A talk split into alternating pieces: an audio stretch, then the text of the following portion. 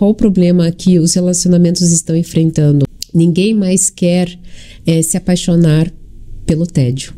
Porque as relações é, duradouras, né? Sabe esse, esse, esse, casalzinho que você vê de velhinhos, né? Serenos caminhando, eles são os apaixonados pelo tédio. Se você parar a conversar com eles, eles sabem o, o que o outro está passando pelo olhar. Porque aquele outro faz tudo sobre si repetidamente, várias vezes, que o outro já sabe. O outro também tem uma rotina de tamanha constância que faz com que o outro conheça. E isso vai fazendo o quê? Entregando paz para eles. Só que ninguém mais quer isso. Esse, esse famoso sair do, da zona de conforto deixou as pessoas aceleradas.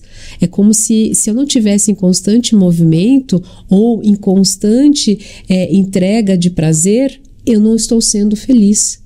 Porque o celular me entrega prazer a cada menos de 5 segundos. Então, uhum. como é que o meu parceiro que está do meu lado não faz isso? Mas ele não tem a obrigação de fazer isso.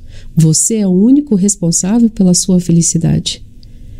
Então, é, quando o casal entender que é muito legal e, e longevo se apaixonar pelo tédio, eles estarão dentro de um relacionamento saudável.